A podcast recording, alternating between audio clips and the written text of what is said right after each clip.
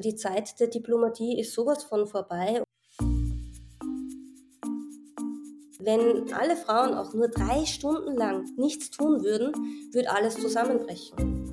Feminismus bedeutet für mich ein Bewusstsein für die Herrschaftsverhältnisse und innerhalb dieser Herrschaftsverhältnisse das Erkennen der Diskreditierung der Frau.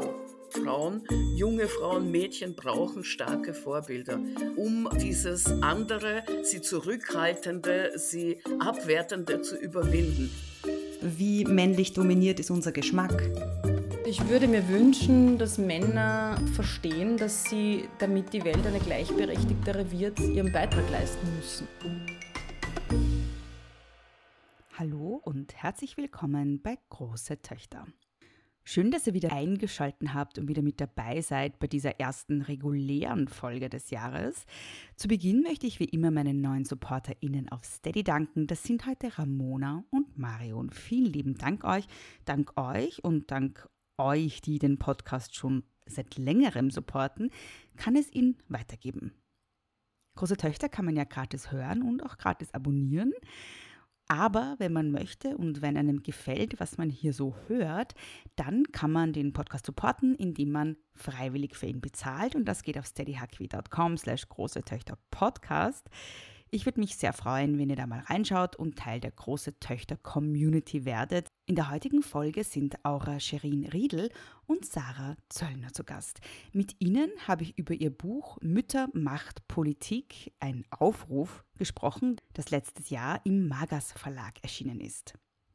Unser Gespräch erstreckt sich vom Thema Fürsorgearbeit bis hin zum Thema Gewalt in der Geburt und ich wünsche euch viel Freude beim Hören. Hallo, liebe Sarah und liebe Aura Shirin. Es freut mich sehr, dass ihr heute Zeit gefunden habt für den Podcast. Hat ja ein bisschen Anlaufzeit ähm, ge gebraucht, weil wir alle irgendwie krank waren. Ähm, und ja, ich freue mich umso mehr, dass wir es jetzt geschafft haben, uns zu dritt dazu zusammenzufinden. Ich beginne meine Folgen immer mit der Frage, wer bist du und was machst du? Und würde das gerne auch euch beiden fragen, ähm, einfach damit die ZuhörerInnen mal so ein bisschen einen Eindruck von euch kriegen. Ja, super gern. Ja, ja. hallo. Aura, fang du mal an. ja.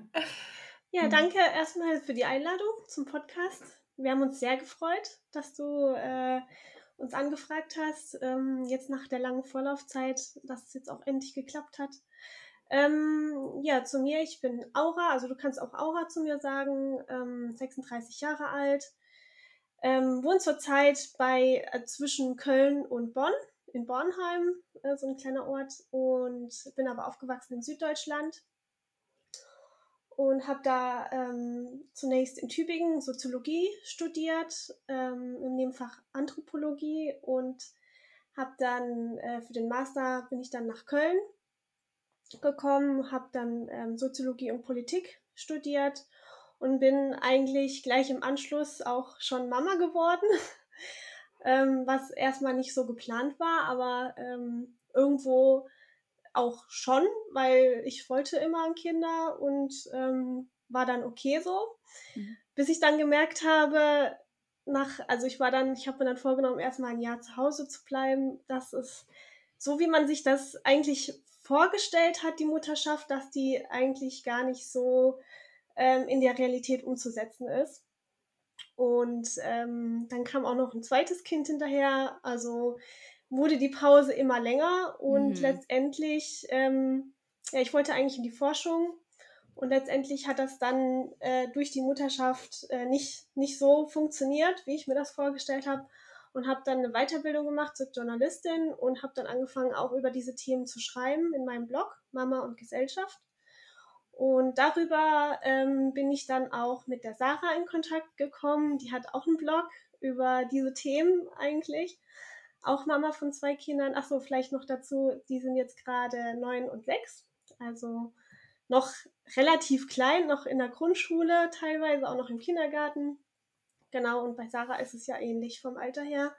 Also wir hatten da eigentlich sehr viele Parallelen, haben auch sehr viele gemeinsame Themen und ähm, sie ist dann irgendwann auf mich zugekommen, hey, magst du ein Buch schreiben? Okay, genau. gleich. genau. Also ist dann so mit der, mit, genau, ist dann gleich mit der Tür ins Haus gefallen und ich habe dann aber auch sofort gesagt, ja, super gerne und dann, ja, hat sich das so entwickelt. Mhm. Genau. Ja, ja, und jetzt ähm, vielleicht noch äh, gerade, also jetzt ähm, arbeite ich Teilzeit in einem Verlag, mhm. in der Redaktion. Mhm. Genau, also habe ich den Einstieg jetzt schon geschafft, ähm, nicht nur als Autorin, sondern auch ähm, in der, äh, in der Arbeitswelt sozusagen, aber ja, halt nicht so, wie man sich das ähm, vorgestellt hat am Anfang, genau. Mhm. Mhm. Ja.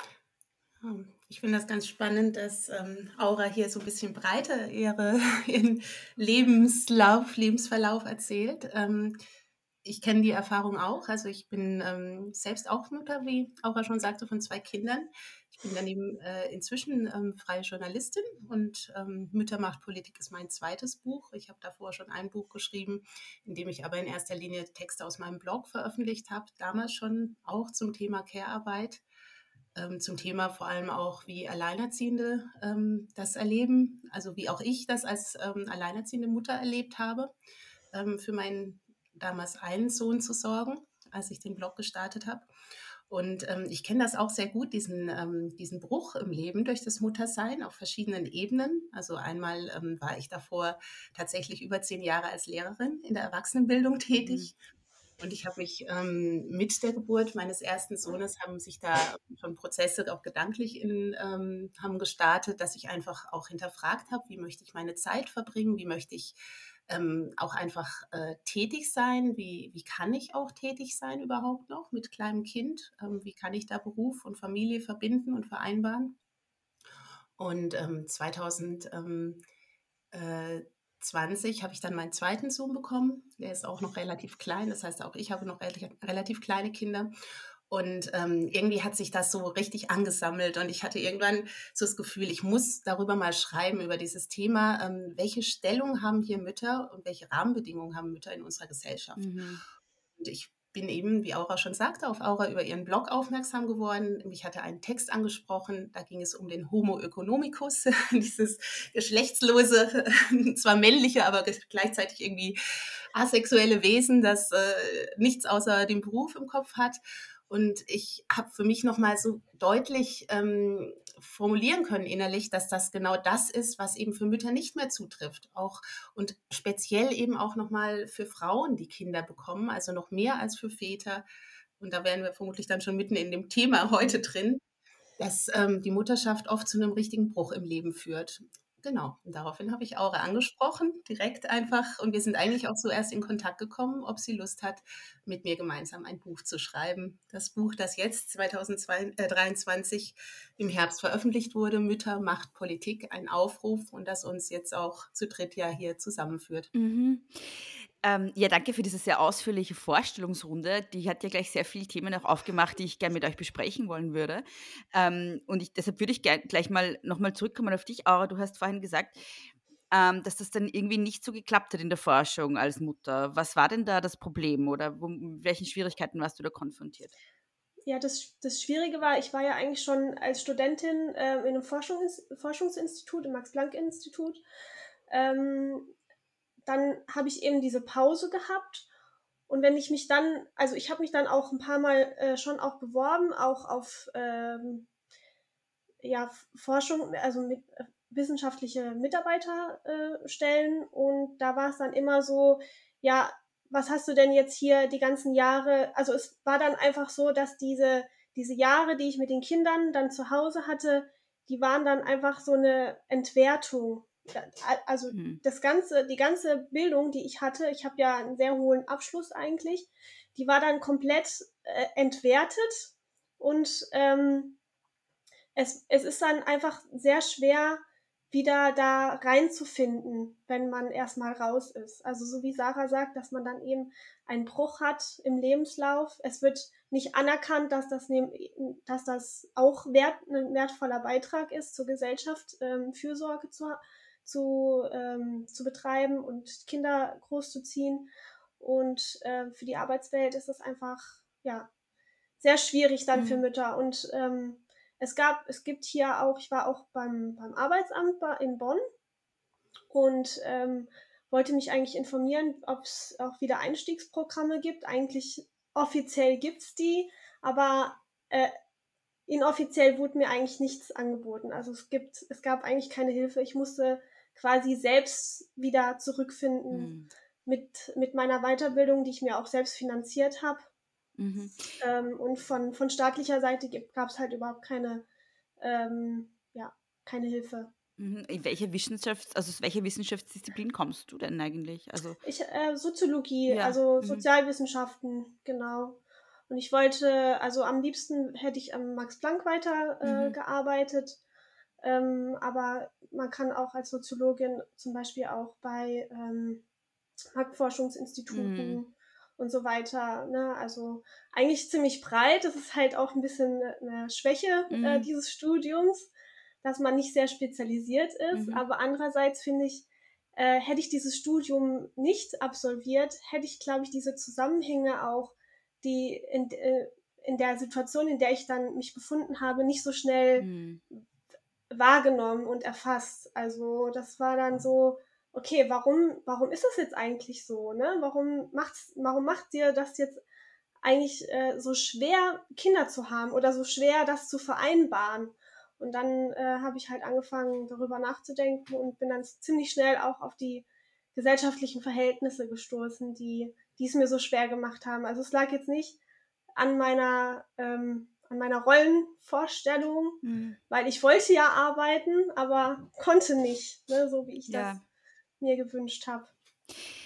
Ja, genau. die gesellschaftlichen Zusammenhänge, wollen wir über die mal sprechen. Ihr schreibt ja in eurem Buch, äh, wir möchten mit diesem Buch nicht in ein Lamento einstimmen, wie schlecht es Müttern geht. Mütter sind keine hilflose, homogene und still vor sich hin leidende gesellschaftliche Gruppe, aber Fakt ist, wir sind als gesellschaftliche Gruppe aktuell hoch belastet. Das war jetzt ein Zitat aus dem Buch. Mhm. Ähm, wovon sind denn Mütter belastet?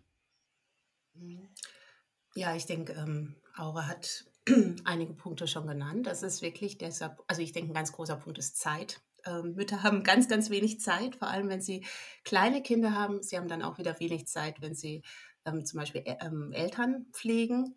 Und ähm, das ist ein riesen Hemmschuh ähm, auf verschiedenen Ebenen. Also für den beruflichen Einstieg, es ist ein Hemmschuh, aber auch ähm, für die soziale Teilhabe. Also auf so einer praktischen Ebene, wie, wie gestaltest du deinen Tag, aber auch wie ähm, kannst du dich vielleicht gesellschaftlich engagieren und kannst eben auch dich für deine Interessen einsetzen und ähm, für andere Eltern, für andere Mütter. Und ähm, das ist schon etwas, wo ich sagen würde, auch Aura und ich sind oft im Austausch jetzt ähm, auf einer individuellen Ebene. Wir sind im Austausch jetzt über unser, unsere Arbeit als Autorin, ähm, unsere Vernetzungsplattform, die wir ins Leben gerufen haben, mit sehr unterschiedlichen ähm, Frauen, die an ganz unterschiedlichen Positionen, beruflich, ähm, privat, was das Alter der Kinder angeht. Aber das zieht sich schon wie ein roter Faden durch, dass das häufig wie so eine Art, man geht wie so durch so zehn Quark. Also es ist mhm. irgendwie, ähm, es braucht alles so eine extra Anstrengung, weil eben strukturell ähm, sehr viel Hemmendes da ist. Und das mhm. wird einem erst so nach und nach bewusst. Also ich persönlich bin vielleicht auch noch ganz kurz, ich bin noch ähm, voller Optimismus. Nach dem ersten Kind dachte ich, ja, nach einem Jahr steige ich wieder ein äh, in den Beruf.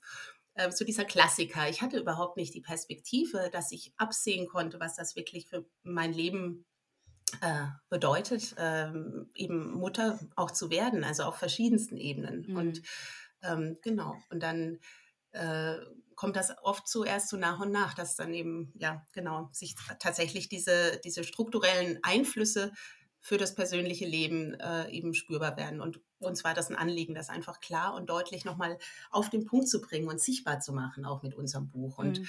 zu, vielleicht auch zu, als Ermutigung, also oder als, ja, also ähm, für Frauen, die ähm, vielleicht auch Neumutter werden und sich fragen, liegt das jetzt hier an mir, mhm. dass ich irgendwie Sachen nicht gebacken kriege? Oder was passiert denn da? Und ja, mhm. das wollten wir nochmal zeigen. Für alle, die mhm. aus Österreich zuhören, äh, Quark mhm. heißt ist Topfen.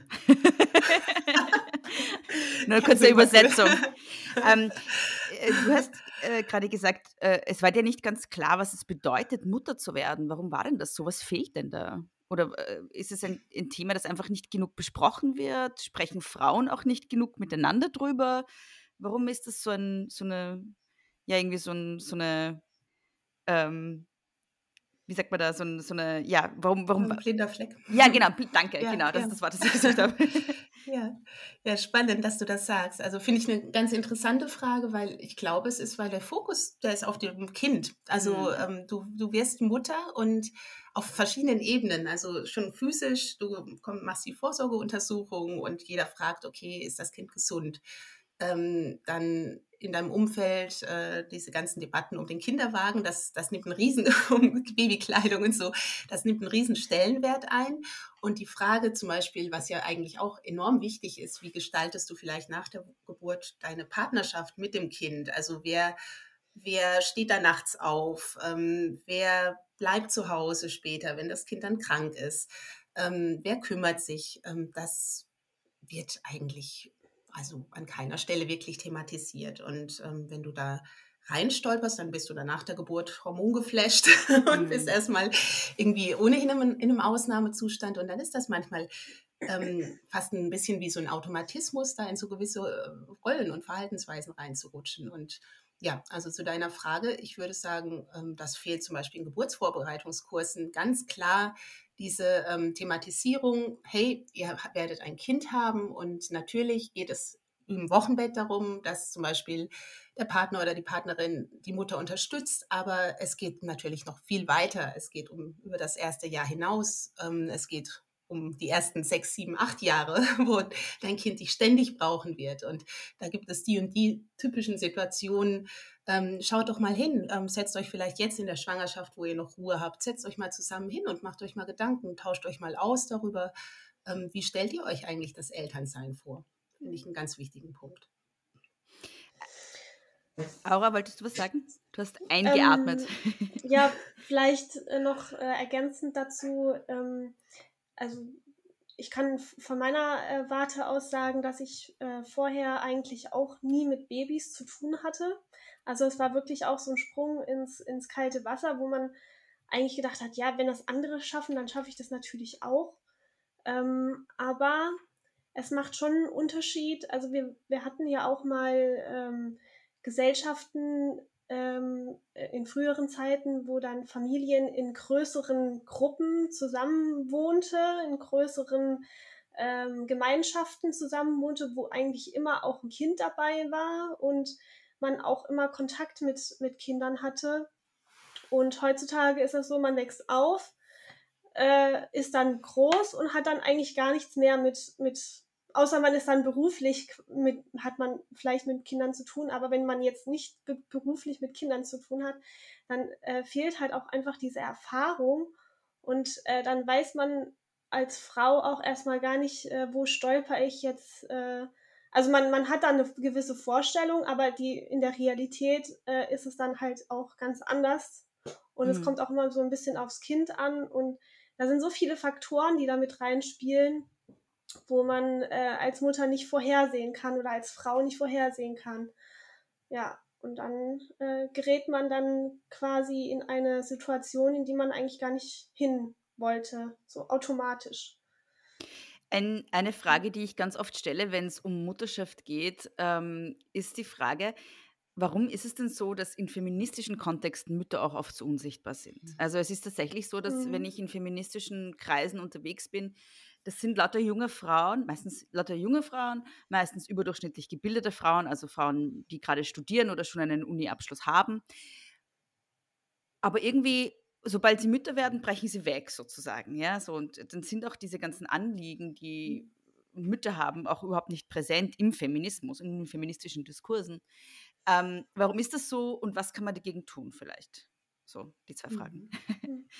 Ich finde das auch eine interessante Frage, ehrlich gesagt, weil äh, ich mir das auch damals äh, dann auch mit, als ich mich dann mit Feminismus äh, auseinandergesetzt habe, gefragt habe, warum das Thema Mutterschaft eigentlich so ja so unterrepräsent ist im Feminismus, obwohl das ja eigentlich ein sehr sehr großes Thema sein müsste. Weil sehr viele Weil- Frauen Mütter sind auch, ne? Mhm. Also, Erstens das ja. und weil sehr viel von den unterdrückenden Strukturen äh, hauptsächlich ähm, Mütter betrifft. Also man muss eigentlich so ein bisschen davon wegkommen, jetzt nur von, von Rollen zu sprechen oder von der, von, von der Frau als ein isoliertes Wesen, sondern man muss eigentlich dahin kommen, ähm, Frauen in ihren sozialen Kontexten zu, zu betrachten, also als, als Töchter, als Mütter, als äh, äh, Schwestern, Tanten.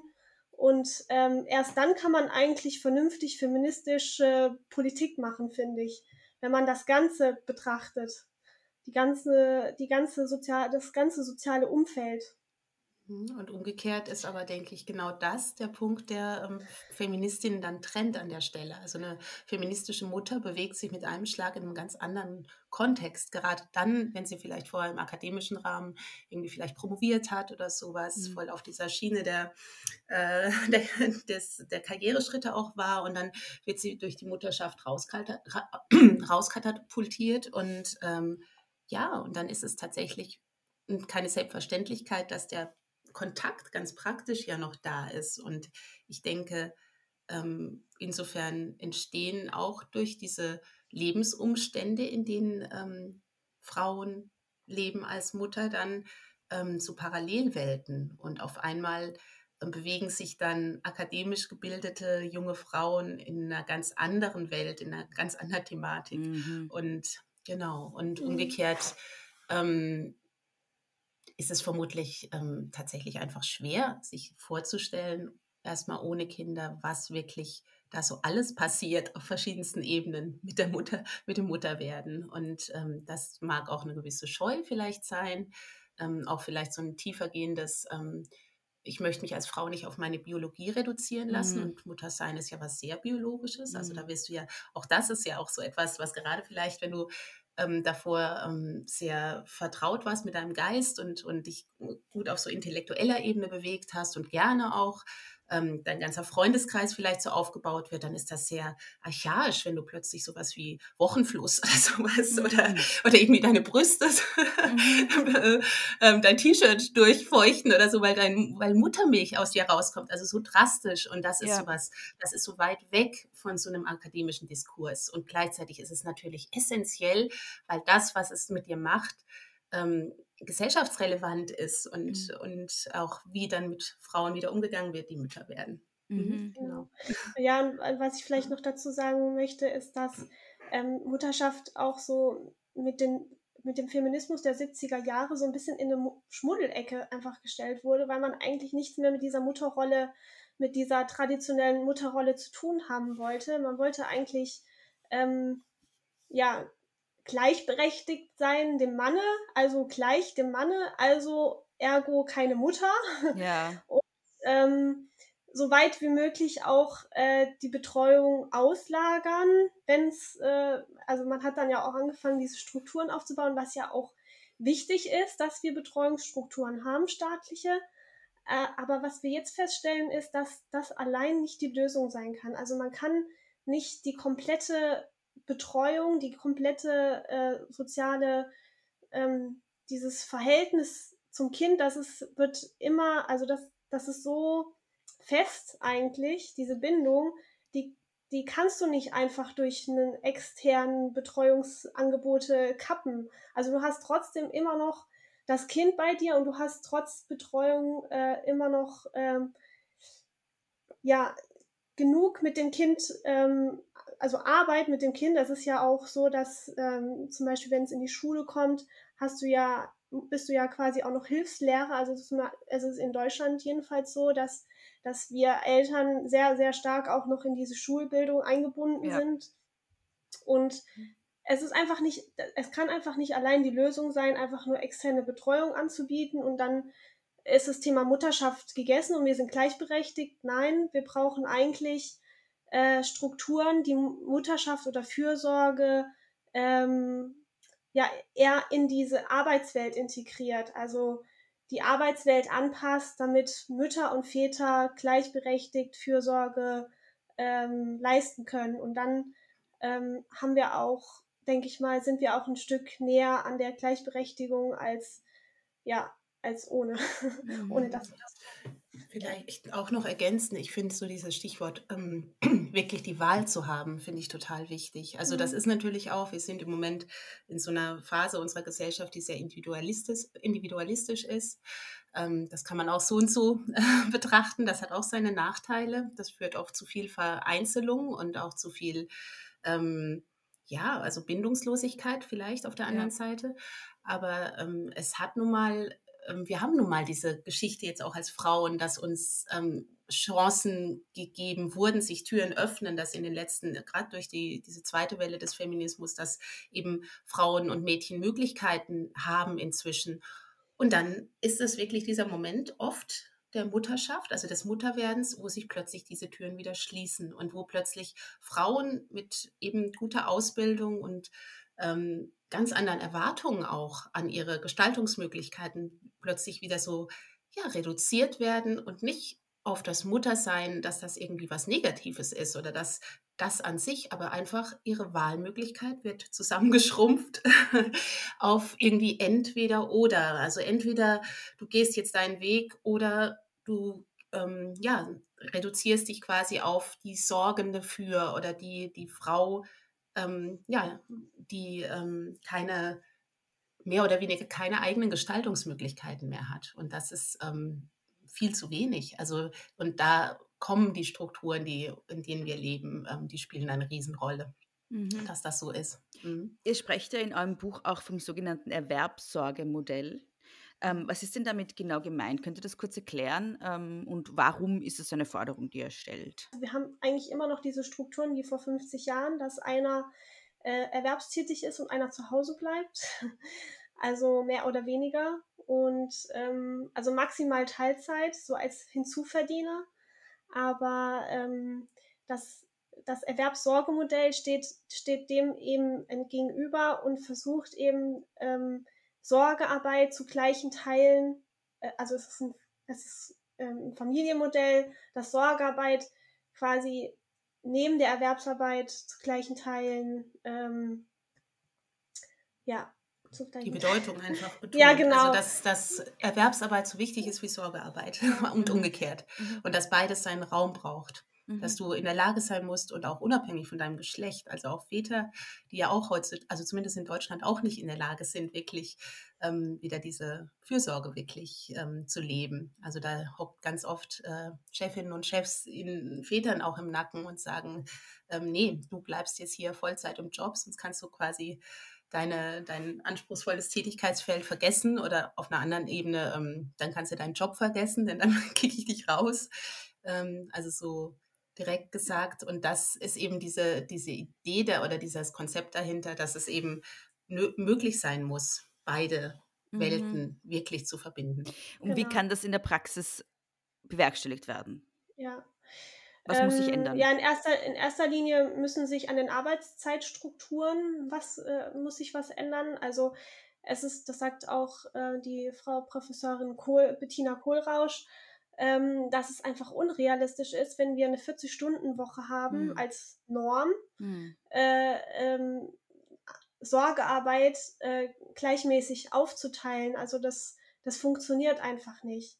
Also wir brauchen Arbeitsmarktstrukturen, die oder Arbeitszeiten im Arbeitsmarkt, die es möglich machen, dass Männer und Frauen sich die, die ähm, Sorgearbeit zu gleichen Teilen ähm, ja, aufteilen Mhm.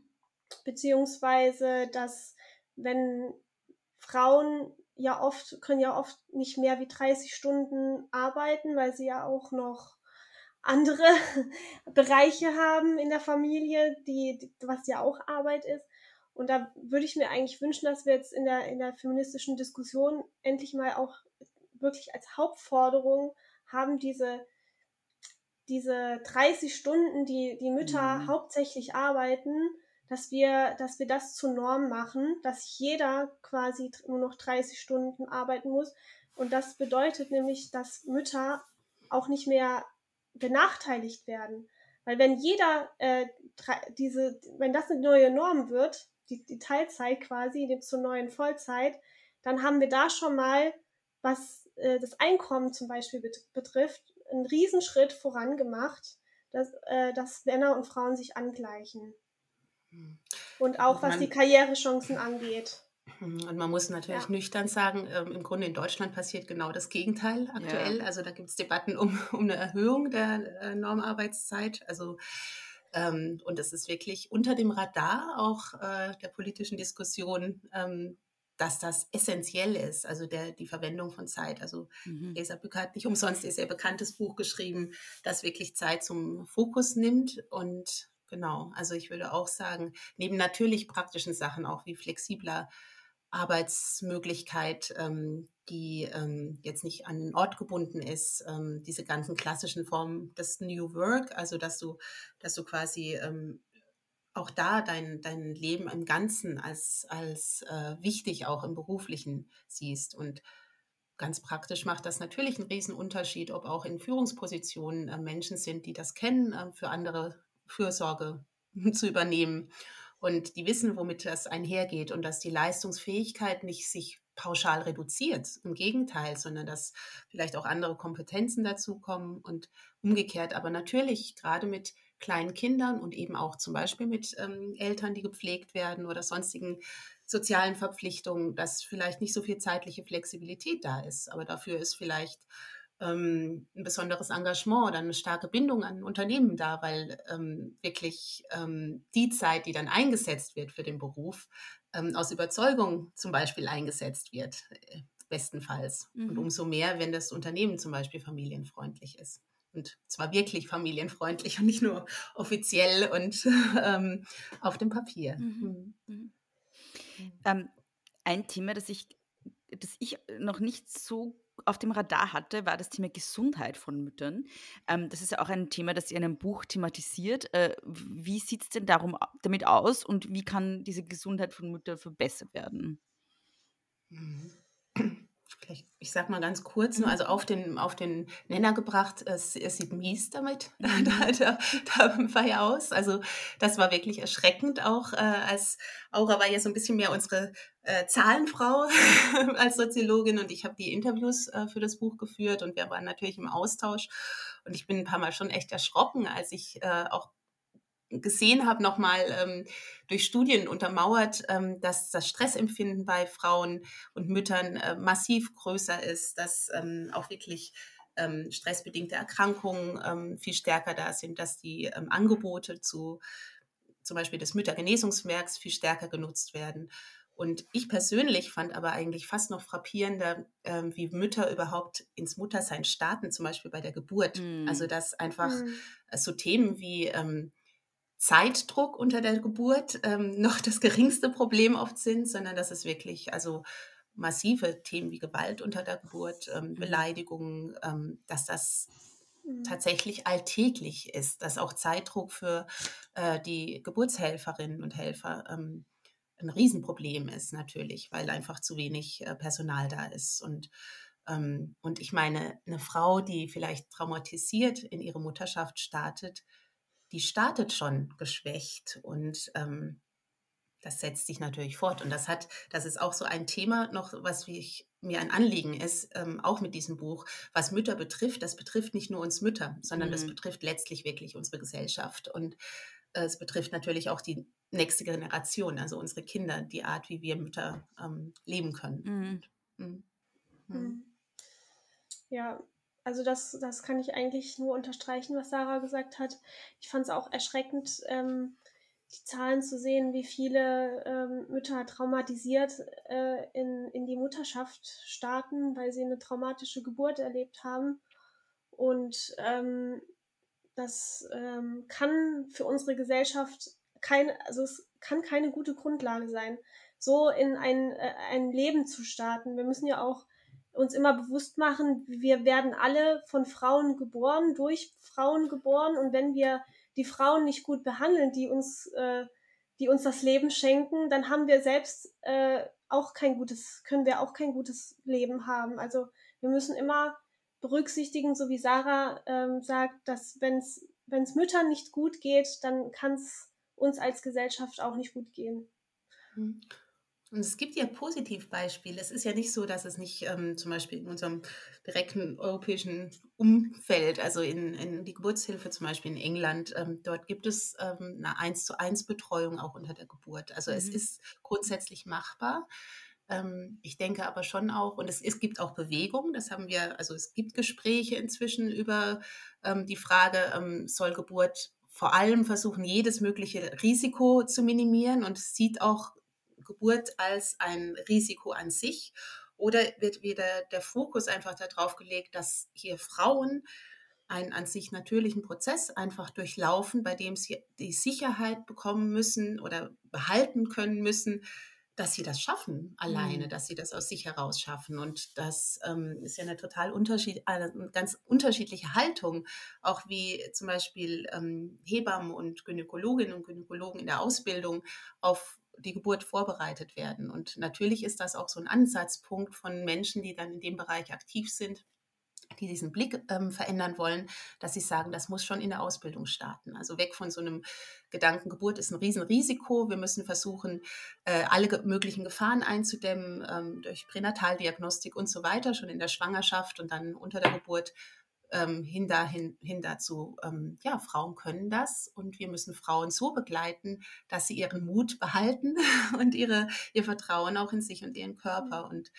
ähm, ja, ich denke, das macht einen enormen Unterschied mhm. in der ja Geburtshilfe so ein, dann auch. Mhm. Ist auch so ein äh, altes feministisches Thema. Ähm, die Frauen, die Frage, ermächtige ich die Frauen, die die Geburt selbstbestimmt und ähm, ja aus ihrer eigenen Kraft heraus, Fähigkeit heraus zu bewältigen oder entmächtige ich sie und äh, nehme mir als Arzt oder als Hebamme die Kontrolle, äh, also äh, nehme ihr die Kontrolle und ähm, ja, und, und äh, entmächt Frauen werden also hauptsächlich, also im heutigen Geburtshilfesystem entmächtigt. Die mhm. Geburt selbstständig zu, zu meistern. Und man macht ihnen ja auch im Vorfeld sehr, sehr viel Angst davor. Mhm. Und ähm, ja, das ist ein großes Thema eigentlich, was, was eigentlich noch viel zu wenig besprochen wird. Ja. Wie macht man Frauen mhm. Angst? Was, was, was meinst du damit genau?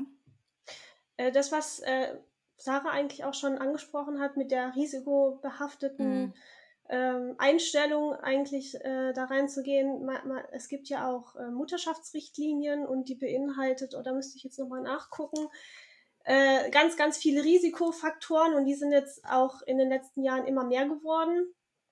Und es gibt eigentlich kaum noch eine Frau, die ohne, ohne irgendeinen Risikofaktor in eine, in eine Schwangerschaft reingeht. Also ist man findet immer irgendein Risiko. Mhm. Ich, ich würde schon sagen, sowas, ja. dass du ähm, mit über 35 schon als Risikoschwangere pauschal giltst mhm. in Deutschland. Also mhm. du kannst noch so gesund sein, ähm, kannst auch biologisch äh, jünger sein. Ähm, ähm, du wirst einfach als Risikoschwangere eingestuft.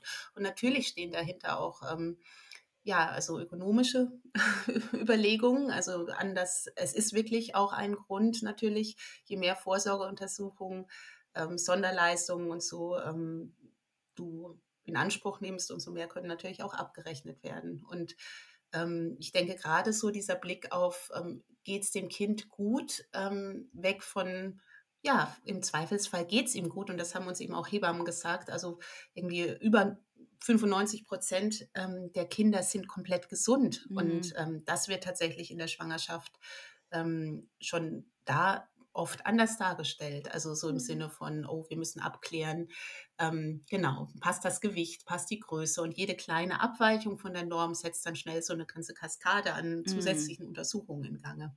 Mhm. Genau. Ja, und es wäre eigentlich ähm, sinnvoller zu gucken, wie geht es der Mutter? Also mhm. geht es der Mutter gut? Ich meine, die Mutter wird natürlich auch untersucht, ähm, aber dieses also es sagt auch, äh, wir haben ein Gespräch geführt mit äh, der Präsidentin des Deutschen Hebammenverbands mhm. ähm, und die hat auch gesagt, dass ähm, viel zu wenig auch unter der Geburt geguckt wird, äh, diese, dieser psychische Faktor. Also man, man guckt zwar auf die, die Herztöne und Werte des Kindes und ähm, guckt, dass physisch einigermaßen das äh, läuft, aber Äh, das Psychische lässt man halt komplett außer Acht und das Mhm. ist aber genauso wichtig, dass die Mutter sich wohlfühlt, dass die ähm, nicht ständig allein gelassen wird, dass die ähm, si- sich in einem Raum befindet, in dem sie sich wohlfühlen kann, wo nicht ständig irgendwelche fremden Leute irgendwie vorbeilaufen und ähm, vertraute Personen dabei sind und so weiter. Also diese, dieses, diesen psychischen Aspekt, den vernachlässigen wir. Mhm. Und ähm, das ist eigentlich, Ich finde das auch eine Genau. ganz, ganz interessante Frage, warum da so wenig, ähm, so wenig innere Beteiligung entsteht. Also außerhalb der, der Frauen, die jetzt wirklich davon betroffen sind oder auch vielleicht ähm, Aktivistinnen oder so, die sich dafür einsetzen, Verbands, ähm, in Verbänden aktiven Frauen. Das ist ja nicht so ein ähm, Gesellschaftsthema, wo man jetzt jeden Tag in der Zeitung irgendwie oder jetzt wie aktuell in Deutschland im Moment ähm, Themen äh, ähm, ja, ähm, Rechte, die an, an äh, Macht gewinnen, da kommen Großdemonstrationen Mhm. auf. Aber irgendwie so diese grundsätzlichen Dinge, dass Frauen Gewalt passiert jeden Tag, da gibt es keine Großdemonstrationen. Mhm. Auch dieses, dass ähm, auch ähm, Frauen mit Kindern ähm, auch psychisch manchmal sehr angeschlagen sich durch Jahre hindurch ähm, irgendwie über Wasser halten, dass Frauen arm werden über das Muttersein. Das ist ja noch ein anderes Thema. Das Mhm. geht ja schon weiter dann Mhm. ähm, das erzeugt nicht wirklich einen großen Aufschrei oder so. Also da gibt es ähm, die, die sich quasi ohnehin dafür interessieren oder die eben über eine persönliche Betroffenheit vielleicht mit irgendeiner einer dieser Thematiken in Berührung kommen, die fangen sich an dafür vielleicht dann auch einzusetzen, sich darüber auszutauschen, sich ähm, nachzufragen. Aber so gesamtgesellschaftlich passiert hier in Deutschland, also bei uns jetzt in Deutschland, äh, da noch nicht wirklich viel. Also und ähm, ja, ich finde das schon eine sehr berechtigte Frage. Warum ist das so? Das wäre also, das wär tatsächlich Mhm. auch eine meiner Fragen gewesen. Warum ist das so? Warum gibt es überhaupt so, warum gibt es überhaupt keinen Aufstand von Frauen, keinen Aufstand von Müttern, der irgendwie breitflächig ist? Und wa warum, also das ist ja, finde ich, eine Grundfrage auch, wenn es um Feminismus geht. Warum, warum darf alles so weitergehen, wie es ist? warum ähm, gibt es da keine breite Bewegung oder keine, keine Bewegung, die tatsächlich etwas verändern kann, keine mediale Aufmerksamkeit? Warum ist das so? mhm. Also ich glaube, es ist eben auch so eine Dif- Differenz, oder? Es gibt sehr, sehr viele einzelne Initiativen. Es gibt, Mhm. ähm, also je tiefer man in dem Thema drin ist, es gibt enorm viele Ja, ja. engagierte Frauen und, und auch einige engagierte Männer, auch für feministische Themen engagierte Männer. Ähm, aber es, genau, du sprichst das an. Diese mediale Aufmerksamkeit ist ähm, ganz häufig sehr gering. Also es gab in Berlin jetzt im letzten Herbst eine sogenannte Familienkette. Das wurde von fünf ähm, Petitionsinitiatorinnen ähm, ähm, ähm, ins Leben gerufen, die sich eben für Familienthemen eingesetzt haben. Und das war in so einer Bubble, hat das auch Aufmerksamkeit Mhm. erzeugt und es wurde darüber gesprochen. Ich habe kürzlich mit ähm, einer Redakteurin von einem wirklich großen deutschen äh, Politikmagazin gesprochen, im Rahmen auch von einer, meiner Arbeit als Journalistin. Und die hatte nichts davon erfahren. Also die Wow. war das und, und die wusste nichts davon. Also das ist natürlich frappierend, weil ähm, die hatte über mein, meine Bemerkung, äh, ja, und das hat mich irgendwie schon ähm, negativ, muss ich sagen, beeindruckt, weil äh, das sehr deutlich zeigt, ähm, welchen Stellenwert die Themen ähm, Familie und, und die Famili also die ja. Bedingungen für Mütter auch, ähm, ja, auch medial einfach haben. Mhm. Ja, Genau. Familie, Mhm. Familie ist ja so traditionell so ein bisschen dieses Gedöns in der Politik. Also ähm, nicht sehr wichtig, nicht, nicht, nicht sehr hohe Priorität. Eher so Wirtschaft und ähm, ja, vielleicht auch Innensicherheit und so weiter. Aber ähm, wie es wie es Familien geht, das ist traditionell kein ähm, hohes politisches Thema und es liegt halt eben auch daran, dass wir hauptsächlich von Männern regiert werden, die ke- keinerlei Berührungspunkte äh, haben zu, zu irgendwelchen Fürsor zu Fürsorge, zu, zu Kindern, zu, zu Älteren. Ähm, die kommen halt dadurch, dass sie eben keine Berührungspunkte haben und keine Verantwortung übernehmen in, in den Familien, sehr, sehr weit hoch in der Politik. Und äh, die machen dann halt auch die Entscheidungen. Ne? Mhm. Die, die, die tragen dann Entscheidungen mit.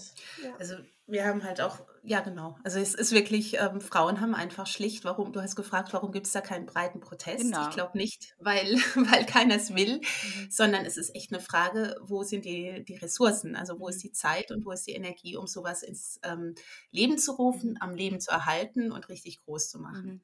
Mhm. Ja, und ähm, also noch würde ich sagen, äh, ich bin nicht hoffnungslos. Also ich, je mehr ich mitkriege, wie viele ähm, Frauen da draußen sind, ähm, die sich auch wirklich auf eine verschiedenste tolle Arten engagieren, ähm, wer weiß, vielleicht kippt es irgendwann, gerade weil es eben auch ein wirtschaftliches Thema ist letztlich. Also hier in Deutschland gibt es enormen Fachkräftemangel inzwischen in all diesen Frauenberufen und Mhm. ähm, es, der Druck wird immer mehr steigen. Ähm, alle die, die jetzt Politik machen, werden irgendwann auf Pflege ähm, angewiesen sein. Und dann sind sie natürlich nicht mehr aktiv in der Politik, aber es wird irgendwann nicht mehr übersehbar sein, dass sich da Dinge verändern müssen, auch als Gesellschaft. Ähm, es erzeugt sehr viel Unmut, es erzeugt ähm, schon auch eine Trennung innerhalb der Gesellschaft zwischen Menschen, die dann ärmer sind, weil es unverschuldet eben, weil sie gerade für andere sorgen und, und ähm, Menschen, die von dem allen unberührt auch finanziell äh, viel besser dastehen. Da entsteht viel Druck, viel Konfliktstoff und ich glaube, das ist schon sowas, das kann gut sein, dass dieses Thema ähm, ja, Feminismus und Gleichberechtigung nochmal eine ganz andere gesellschaftliche Ebene und Dynamik bekommt, dadurch, dass eben auch andere Thema, Themen, wirtschaftliche Themen Mhm. in Deutschland sehr sich zuspitzen im Moment Mhm. einfach. Mhm. Was ich, was ich äh, noch dazu sagen möchte, ist, dass, ähm, dass man auch merkt, wenn man sich mit dem Thema auseinandersetzt, dass es kräftig brodelt. Also es ist nicht so, dass ähm, wir nur da sitzen und äh, total lethargisch sind und äh, uns irgendwie ähm, ja, machtlos fühlen, sondern Mhm. es gibt sehr, sehr viel auch Protest im Netz, sage ich jetzt Ja. mal. Der ist eben halt nicht auf der Straße, der ist im Netz, äh, der ist, der ist privat noch, sage ich jetzt mal, noch nicht, noch nicht so äh, sehr öffentlich merklich, aber es brodelt gewaltig. Es brodelt nicht nur in den Familien, es brodelt auch äh, in der Bildung, es brodelt in, ähm, in der frühkindlichen Erziehung, also in der, in, bei uns ähm, Betreuungsangeboten, ähm, Kindergärten und so weiter. Und also quasi alles, was mit Fürsorge und Care zu tun hat, ist ziemlich am Ende. Also die, die, die Menschen sind wirklich ähm, schon äh, hart am Limit. Es gibt, es gibt viel Protest. Jetzt ähm, im Netz zumindest. ja. Ja, ich frage mich natürlich gleichzeitig auch, wie einig sind wir uns als Eltern? Also es ist schon echt eine Sache. ähm, Wir hatten auch jetzt auch ähm, die Landwirte haben in Deutschland protestiert, ganz aktuell. Und Mhm. ähm, ja, und sowas, so einen starken auch Lobbyverband haben wir Eltern gar nicht im Rücken. Also der irgendwie mit mehreren Millionen Euro pro Jahr äh, sich für unsere Interessen einsetzt. Mhm. Und ähm, insofern, ja, ich bin so halb optimistisch, halb nicht optimistisch, weil es ist echt so eine, eine Frage. Also wie, wie wird sich das weiterentwickeln? Und Eltern können ja auch einfach ihre Kinder nicht irgendwie stehen lassen. Ja. Also wir, wir müssen ja sorgen, wir wollen ja auch sorgen. Das ist ja schon eine ganz besondere Situation. Und ich denke halt, das Einzige, was wir machen können, ist tatsächlich uns verbinden, uns vernetzen, ähm, immer wieder deutlich machen, die Themen ins Zentrum bringen. Und es geschieht ja punktuell auch, dass Bewegung entsteht, auch politische Bewegung, durch die, das Aufmerksammachen, durch das Lautwerden, ähm, auf einzelne Themen bezogen. Also Ja. ganz so starr ist das Ganze doch nicht. Also, aber zäh. ja. Ich würde gerne noch Mhm. auf ein ganz anderes Thema noch zu sprechen kommen jetzt zum Schluss und das ist das Thema Armut. Und zwar auch deshalb, weil ja äh, letztes Jahr die Claudia Goldin den Wirtschaftsnobelpreis gewonnen hat, die ja ähm, das Thema Gender Pay Gap erforscht. Also das hat mich Mhm. besonders gefreut, dass da irgendwie so ein feministisches Forschungsthema dann irgendwie den Wirtschaftsnobelpreis kriegt und eine Frau, auch zum ersten Mal eine Frau alleine so. Ähm, Mhm. Und die spricht ja auch von Motherhood Penalty. Also da geht es eben darum, dass Frauen in dem Moment, wo sie Mütter werden, ähm, sinken die Karrierechancen und ähm, sinkt das Einkommen und bei Männern ist es genau umgekehrt. Und es sind ja vor allem, also genau, meine Frage an euch ist, äh, also wir wissen ja, dass Frauen in höherem Maße von Armut betroffen sind als Männer, das ist weltweit so, das ist aber auch in Deutschland so, das ist auch in Österreich so. Ähm, wie hängt denn Mutterschaft und die Diskriminierung von Müttern mit dieser, mit dieser Armut zusammen? ähm, also wenn ich, äh, ich fange mal an, ähm, mhm. ich finde es in dem Zusammenhang wichtig, ähm, zu sehen, dass es ein strukturelles Problem ist. Das sagen die Zahlen, das sagen ähm, ja, renommierte Wirtschaftswissenschaftlerinnen und Wissenschaftler. Mhm. Und dass wir anfangen, weniger von, von Geschlechterrollen zu sprechen, weil dann, dann tun wir immer so, ja, ähm, die Frau ist ja selber schuld, wenn sie sich mit der Rolle Mutterschaft identifiziert, sozusagen. Ich finde, es ist wichtig, dass wir jetzt anfangen, wirklich mal über Arbeitsmarktstrukturen zu sprechen weil wir ein strukturelles Problem haben und weil Frauen quasi automatisch in diese Rolle gezwungen werden. Also die haben eigentlich kaum eine Wahl, weil es jemand geben muss, der sich ja ums Kind kümmern hm. muss. Also ich würde ehrlich gesagt ein Stück weit widersprechen, weil es ähm, ja nicht per se nicht erlaubt ist, irgendwie, dass Väter jetzt ähm, neun Monate oder zehn Monate Elternzeit nehmen und, und es nicht genau umgekehrt gemacht wird.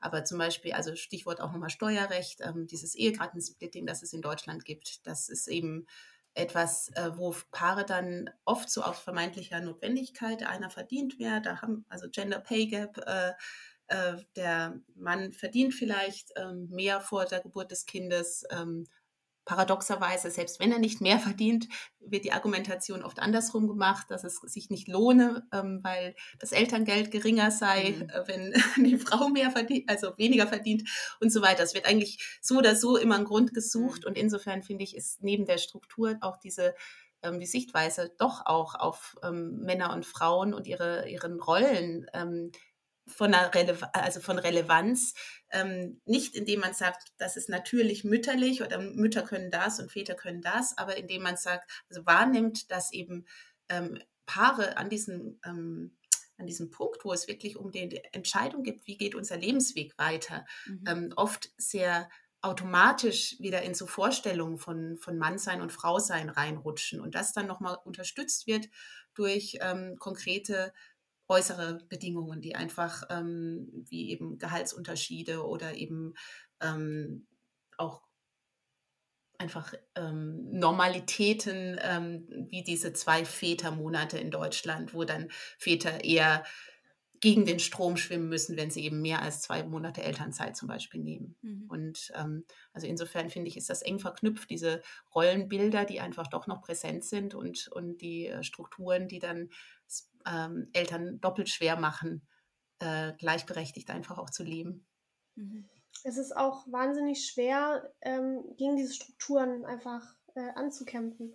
Also man, man hat dann mit sehr vielen Nachteilen auch zu kämpfen. Wenn man zum Beispiel sagt, wir gehen jetzt beide Teilzeit arbeiten, dann hat man zwar ähm, eine Gleichberechtigung in der Familie, wenn man jetzt sagt, du gehst 20 Stunden arbeiten, ich gehe 20 Stunden arbeiten, aber oftmals sind die Steuergesetze ja so geschaffen, und da sind wir wieder bei den Strukturen, dass man dadurch finanzielle Nachteile hat. Also ähm, die, die Steuergesetze sehen eigentlich vor oder ähm, diskriminieren Gleichberechtigung in der, in der Familie. Hm. Und äh, das, da finde ich, da sollten wir weg, äh, also natürlich haben Rollenbilder Bilder auch immer äh, was, was damit zu tun, wie, wie man sich aufteilt, aber ähm, unsere Strukturen begünstigen eben diese Rollenbilder. Und das äh, finde ich, da müssen wir mal ansetzen, weil wenn, wenn wir diese Strukturen nicht hätten, wenn wir sagen, ähm, Männer sind genauso für Kinder äh, da und dann schaffen wir auch die Gesetze dafür, dann kommt das auch, würde ich mal sagen, automatisch nach, dass wir äh, das auch so in der Familie organisieren, weil Frauen sind mittlerweile besser ausgebildet als, als ähm, also auf jeden Fall besser als vor, vor 20, 30 Jahren und teilweise mit höheren Abschlüssen im, im Schnitt äh, als Männer. Also kann man nicht sagen, die Frauen haben jetzt äh, das, eine falsche Vorstellung vom Arbeitsleben, weil sie sind ja gut ausgebildet, sie wollen ja auch arbeiten. Also ist das Problem, finde ich, eher bei den Strukturen zu, zu suchen. Ähm, ich habe jetzt noch ganz, ganz viele Fragen an euch, aber mhm. unsere Zeit ist eigentlich schon vorbei. Deshalb ähm, gebe ich noch eine Frage an euch weiter. Und zwar, äh, gibt es irgendetwas, was ich euch jetzt nicht gefragt habe, was ich noch ganz wichtig wäre, loszuwerden?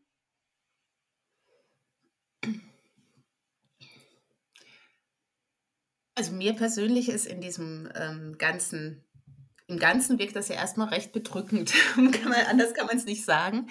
Und mir ist immer wichtig, ähm, dass, also ich persönlich sehe doch auch immer noch Gestaltungsmöglichkeit. Aber ich ähm, denke zunehmend, es wird nicht gelingen, wenn wir Frauen das alleine machen. Also insofern ist für mich ein wichtiger Punkt, ähm, wie die nächsten Schritte werden, in denen wir das als Gesellschaft als auch ein, ein, gemeinsames Geschlechterthema sehen werden. Also dieser, dieser Weg, den der Feminismus bisher gegangen ist, sich auch ein Stück weit zu separieren ähm, und zu sagen, okay, wir brauchen erstmal unsere Räume, wir müssen uns erstmal quasi auch finden, wir müssen für unsere Themen einstehen, wir sind anders als Männer und das denke ich, ist eine Tatsache inzwischen, die sich einfach auch Frauen selbstbewusst sagen können, ich bin eine Frau, ich bin eine Mutter, ich habe meine Besonderheit in meiner Lebenssituation und gleichzeitig ähm, ist aber eine, eine, größere gesellschaftliche Gestaltung meiner Meinung nach wirklich doch nur gemeinsam auch möglich. Also weil eben zum jetzigen Zeitpunkt einfach sehr viele Männer in verantwortungsvollen Positionen sind, auch sehr viele kinderlose Frauen, das muss man ja auch sagen. Mhm.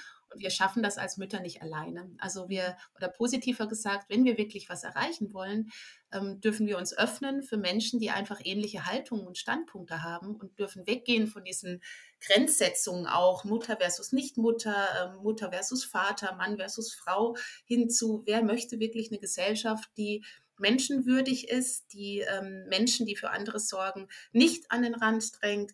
Denn das ist also mein persönliches Anliegen auch als Autorin mit diesem Buch, ähm, Mütterthemen, das betrifft nicht nur Mütter, sondern es geht mhm. letztlich um eine, eine, andere Gestaltung unserer Gesellschaft, die wirklich ähm, lebenswerter für alle Menschen äh, der Gesellschaft ist. Und das können wir auch nur gemeinsam mhm. gestalten. Mhm. Also, ja, und ergänzen. So der Kern dessen, was, was ja. mich umtreibt. ja. ja, das, ähm, das kann ich auch unterstreichen. Und ähm, mhm für mich ist es auch wichtig, äh, mit dem Buch zu sagen, äh, hört mal her, Mutterschaft ist, ähm, ist ein politisches Thema. Wir dürfen das nicht irgendwie immer ausklammern und sagen, bäh, Mutterrolle ist äh, out. Nein, sie ist nicht out, im Gegenteil. Ähm, wir entscheiden uns heutzutage sehr, sehr bewusst für Kinder. Wir, wir haben auch ein anderes Verhältnis, sage ich jetzt mal, zu unseren Kindern als noch unsere Müttergeneration. Also wir wir nehmen das Kind auch ernster und ähm, dadurch wird eben Mutterschaft auch, ähm, also finde ich, können wir nicht sagen, ähm, wir, wir klammern Mutterschaft oder die Mutterrolle aus. Wir müssen sie viel, viel mehr noch äh, in, in so einen politischen Kontext stellen und ähm, Mutterschaft als was, was politisches wahrnehmen und als äh, wichtiges feministisches Thema. Ja, vielen lieben Dank euch äh, für eure Zeit. Ähm, das Buch Müttermacht Politik, ein Aufruf ist im Magas Verlag erschienen. Habe ich das richtig ausgesprochen? Magas Verlag, ja. ja. Mhm. Und ähm, ich werde äh, werd den Link dazu in die Shownotes packen. Und ähm, genau, die allerletzte Frage ist noch, wo findet man euch im Internet? Ihr könnt auf unsere Webseite kommen. Wir haben eine ähm, Webseite, die heißt auch mütter-macht-politik.de. Ähm, das ist auf jeden Fall eine gute Anlaufstelle. Mhm. Ihr findet uns unter demselben Hashtag auch auf Instagram und Facebook. Einfach Mütter macht Politik, wie der Buchtitel. ja, wir freuen uns auf Vernetzung und auf ähm, Kontakt auch mit euch. Uns erreichen fast täglich ähm, auch Anfragen und, und Mails und ähm, das ist super. Also genau. Ja, vielleicht noch dazu sagen, dass wir auch äh, sehr, sehr äh, spannende Diskussionsrunden auf, unserem, auf unserer Internetseite hm. haben, hm. ähm, dem wir die Themen, die wir im Buch ähm, besprechen, auch nochmal ähm, auf einem aktuellen Stand äh, haben und ähm, mit, mit vielen Menschen zusammenkommen und da auch wirklich spannende, spannende Diskussionen ähm, zustande gekommen sind und noch zustande kommen werden im Laufe des Jahres. Ja. Auf jeden Fall. Also Mondays for Mothers heißt das. Ach, sehr schön. Eine kleine Anlehnung an die Freitagsproteste, mhm. jetzt diesmal die Mondays for Mothers. Mhm. Genau. Ja, sehr schön. Ich merke an der langen Frageliste, die ich noch gehabt hätte, dass das Thema Mütterschaft und, und Mütter, ähm, Elternschaft äh, und die Diskriminierung von Müttern äh, etwas ist, was noch ganz oft in diesem Podcast behandelt werden muss. Ähm, und ich danke euch nochmal für eure Zeit. Es war wirklich ähm, ja, sehr aufschlussreich. Dankeschön. Danke ja, auch Dank. für die Einladung. Danke. Danke, Bea. ja. Tschüss. Vielen lieben Dank, liebe Aura und liebe Sarah, für das Gespräch und besten Dank an euch fürs Zuhören. Das Buch Mütter macht Politik ein Aufruf ist im Magas Verlag erschienen und die dazugehörige Aktions- und Vernetzungsplattform für Mütterinteressen findet ihr unter mütter mit ue-macht-politik.de. Alle relevanten Links findet ihr natürlich wie immer in den Shownotes. Wenn euch große Töchter gefällt, dann könnt ihr den Podcast supporten, indem ihr ihn mit fünf Sternen bewertet in der Podcast-App, in der ihr gerade hört, zum Beispiel auf Apple Podcast oder auf Spotify und ein paar nette Worte dazu schreibt, warum ihr den Podcast gerne hört, indem ihr den Podcast auf Social Media teilt, indem ihr ihn euren Freundinnen und Freunden empfiehlt und, wenn ihr möchtet, könnt ihr den Podcast auch monetär unterstützen. Das geht auf steadyhq.com slash große Töchter Podcast. Wenn ihr mir etwas mitteilen wollt, dann geht das am besten unter große Töchter Podcast at gmail.com oder aber auch auf Social Media. Da findet ihr große Töchter als große Töchter Pod, hauptsächlich auf Instagram und mich findet ihr Frau Frasel auf allen gängigen Social Media Plattformen, außer auf TikTok. Das boykottiere ich aktuell noch und hoffe, das auch so lange wie möglich beibehalten zu können. Ich sage nochmal Danke fürs Zuhören und bis zum nächsten Mal. Nicht kleinkriegen lassen.